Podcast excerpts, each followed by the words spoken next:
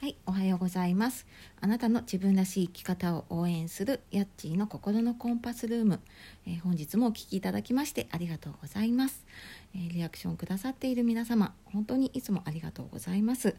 えーおかげでこうして続けられております。はい、えーこのチャンネルでは、えー日々お仕事子育て介護などなど日々の生活頑張っている皆様に、えーちょっと心がほっとするような心が軽くなるような時間をお届けしたいと思って、えー日々お届けをしております、えー本日もお付き合いくだされば嬉しいです。はい。というわけでえっ、とちょっとですね昨晩政府の方の発表で、まあ、あの学校が休校になるっていうことでね3月から休校になるっていう発表があって若干やっぱり私もあの小学生の子供を持つ親として、まあ、働く親としてちょっとざわざわしているところは、まあ、正直あります。で、まあ、ただ、ね、今のところまだ学校としての対応は親のところには届いていないので、まあ、ちょっとわからないことに対してね不安を感じていても仕方がないので、まああのまあ、その発表を待ってできる対応をしていこうかなとで、まあ、ちょっとね自分のやるべきことをやっていこうかなと思いながら過ごしております。はい、というわけで、えー今日はですね22回目になりまして、えー今日は「あなたの意識はどこに向いているの?」っていうことでお話をしたいと思います。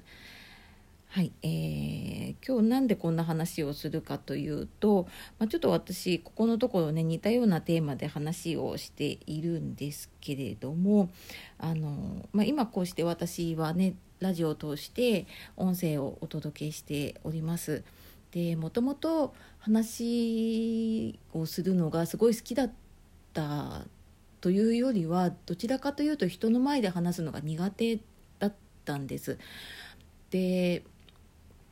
まあそんな自分がねなんでやっているのかっていう話なんですけれどももう人の前に立つとですねものすごい緊張をしてしまって話したいことがもう分からなくなって頭が真っ白になってしまって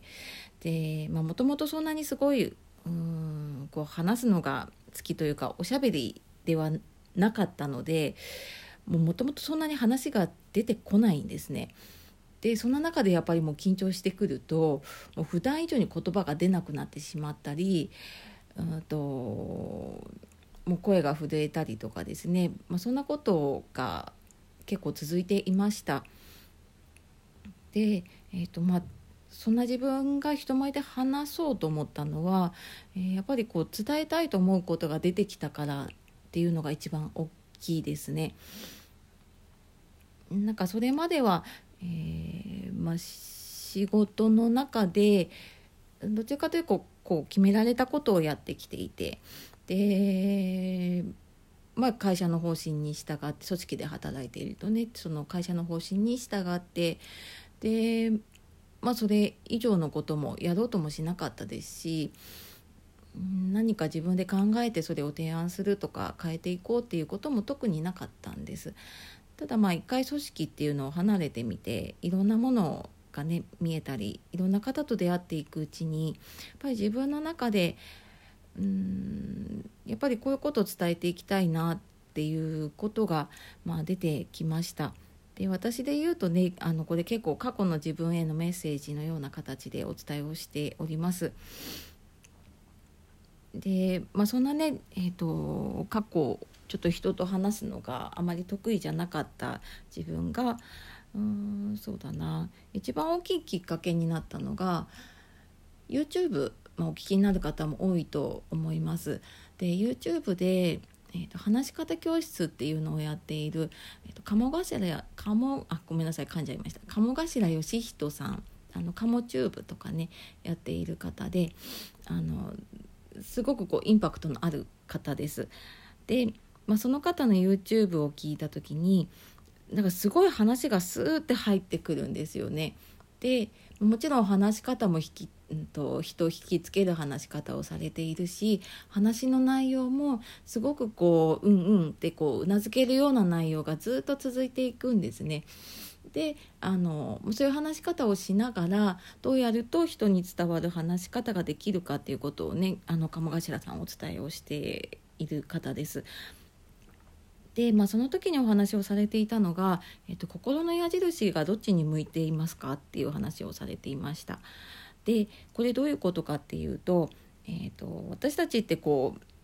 自分がどう見られてるかなとかうーんなんかこんなことやったらこういうふうに思われちゃうんじゃないかとかって思う時って大体もう自分の方に、まあ、矢印って意識ですね意識がもう自分の方に向いてしまっていることが多いかなと思います。で、まあ、もちろん私もそうなんですけれどもこう人前で話そうと思った時にあなんかこんなこと言ったら笑われるんじゃないかとかあのこんな私が話してね自分はどう思われるんだろうなとか、まあ、そんなことを結構思ってしまうと余計に緊張してしまうということがありました。で、えーと、そこでその心の矢印、まあ、その意識っていうのを自分じゃなくて相手に向けていく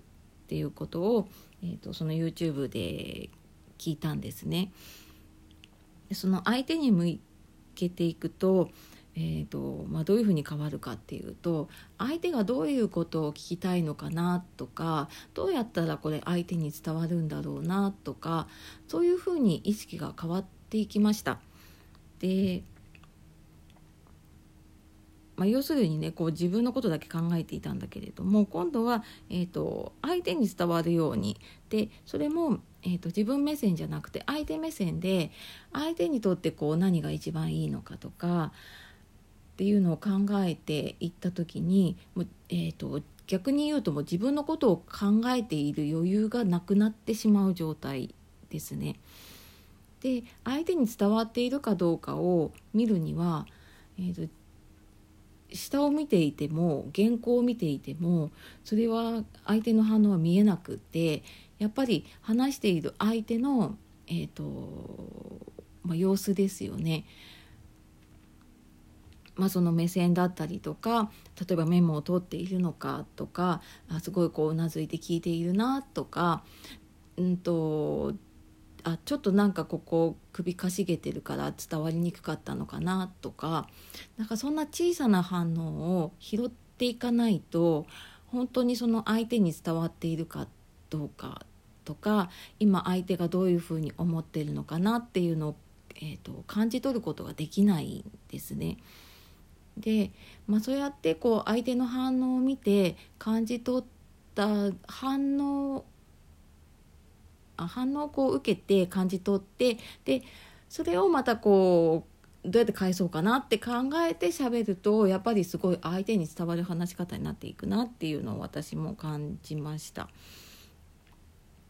まあ、なかなかあのどうしてもね自分に意識が向いてしまうし、まあ、心の矢印ねあの気が付くとやっぱりこう磁石のようにね自分の方にくるって戻ってきてしまいます。でなので私も時々、えーと、YouTube 見たりとかあと、まあ、ちょっと自分がねメモでいろいろ書いているものがあるんですけれども、うんあの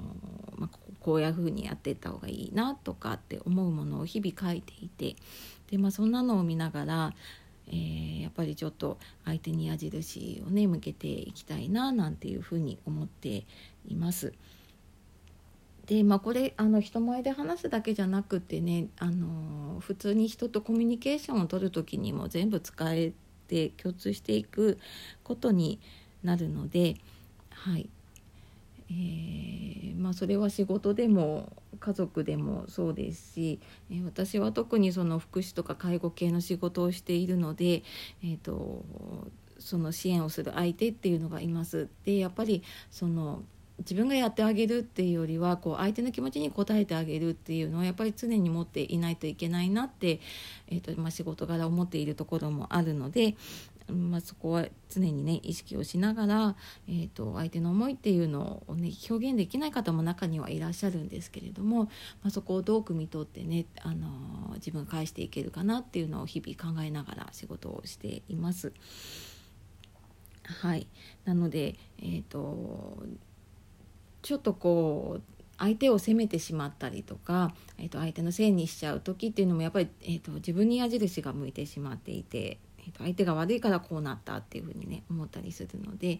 えー、なんかちょっと自分がこうざわざわってした時には今こう矢印というかね意識がどっちに向いてるのかなっていうのを少し意識してみるとうんとこうちょっと気分も変わったりとか、まあ、考え方も変わったりするんじゃないかなと思っております。